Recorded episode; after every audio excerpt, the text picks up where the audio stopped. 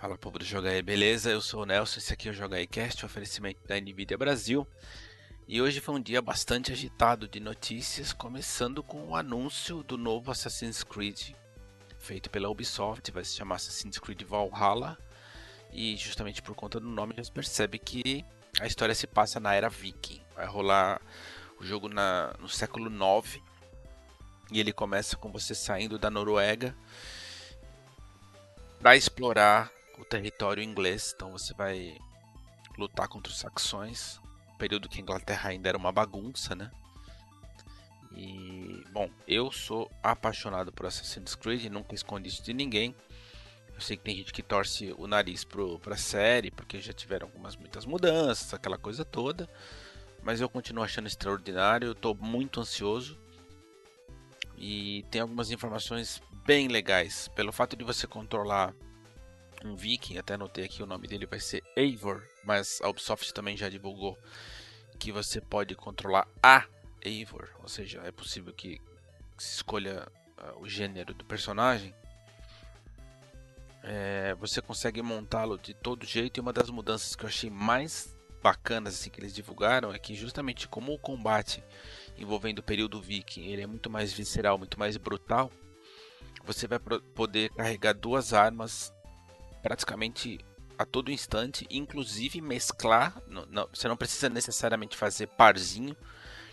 Então, se você quiser carregar, por exemplo, dois escudos e, e, lutar com dois escudos, é possível. Eu achei isso muito legal. Bom, já não é de hoje que a série abraçou dentro da, do jogo, dentro do episódio específico, as divindades que fazem parte daquela história especificamente tanto na Grécia, por exemplo, quanto no Egito.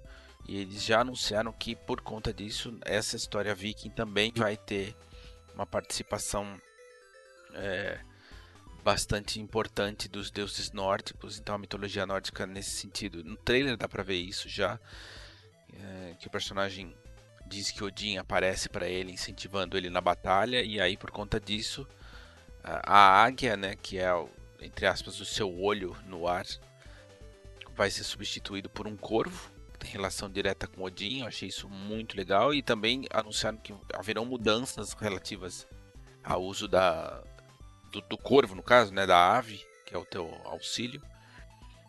Uh, e também disseram que o sistema de evolução do personagem vai ser diferente do que a gente está habituado nos dois últimos. Era uma árvore de, de, de evolução gigantesca. Eles disseram que vai haver uma mudança significativa nesse sentido para focar mais na personalização do personagem. Eles ah, garantem que o jogador vai ter mais liberdade de moldar o, o Viking de acordo com o estilo de combate que você prefere do que necessariamente focado numa árvore de habilidades. Eu achei isso interessante, agora evidentemente precisa ver na prática, né? E tem já algumas informações bem legais no próprio site da Ubisoft aqui no Brasil, então se você se interessar vale dar uma, uma bisolhada. E aí a segunda notícia para complementar, que foi logo na sequência do lançamento do trailer, é que dia 7 de maio vai rolar o série Xbox gringo, né? E a Microsoft anunciou que o programa vai ser essencialmente focado em mostrar os primeiros gameplays dos jogos do Series X, começando inclusive com gameplay do novo Assassin's Creed.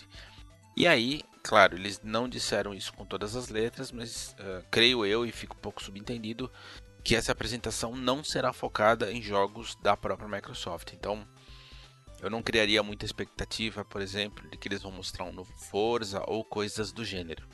É muito, muito, muito provável que o programa seja focado quase que exclusivamente nas produtoras third party. Então, né, tudo aquilo que que vai ser lançado por outras empresas é, deve aparecer. O que para mim também não é nenhum problema, porque eu estou muito curioso de ver de fato o console funcionando e é isso que eles prometeram nessa apresentação. Então já pode anotar dia 7 de maio aí, que certamente vai ser um série Xbox bastante interessante. Então foram duas notícias bem legais de hoje. Eu fiquei bem feliz com, com o anúncio desse, desse Assassin's Creed na era Viking. Até porque já existia é, esse, entre aspas um rumor de que seria possível que a Ubisoft estivesse é, trabalhando nesse, nesse período. Esse jogo já está em produção há dois anos e meio, né? O que nos leva é, que para quem gosta da série como eu, a expectativa tende a crescer porque os últimos Assassin's Creed eu sei que tem gente que não gostou, mas eu, eu evidentemente não são perfeitos, mas eu gosto muito. Eu acho que tem mais qualidades do que defeitos. Então, eu diria que esse promete muito, porque a mitologia nórdica é muito legal, é muito rica, tem muito que ser explorado ali.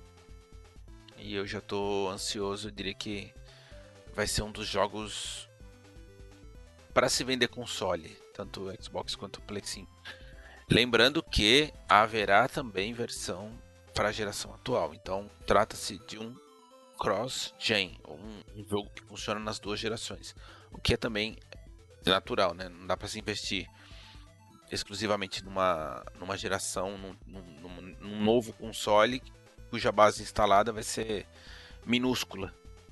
O jogo sai ainda em 2020, eles anunciaram, e certamente nessa apresentação da Microsoft eles vão dar mais detalhes relativos a, uma data mais específica e coisas do gênero. Então já sabe, né? Dia 7 de maio, tamo junto aí para acompanhar essa belezinha. Beleza? Então esse aqui foi o JogaCast de hoje. Lembrando que uh, hoje também saiu o Streets of Rage 4 e aqui no canal tem tanto a nossa análise. Eu, Bruno e Maxon conversando a respeito do jogo, sem spoilers. O jogo já está disponível no Game Pass de Xbox e PC, mas também está disponível para Switch uh, ah, PC no Steam, né, caso você não seja assinante de Game Pass, e Play 4. E convido vocês a assistirem. E a conversa foi bem legal, foi bem profunda, sem, sem deixar nada de lado e sem estragar a surpresa de ninguém. Então a gente se vê amanhã, beleza? Até. Tchau.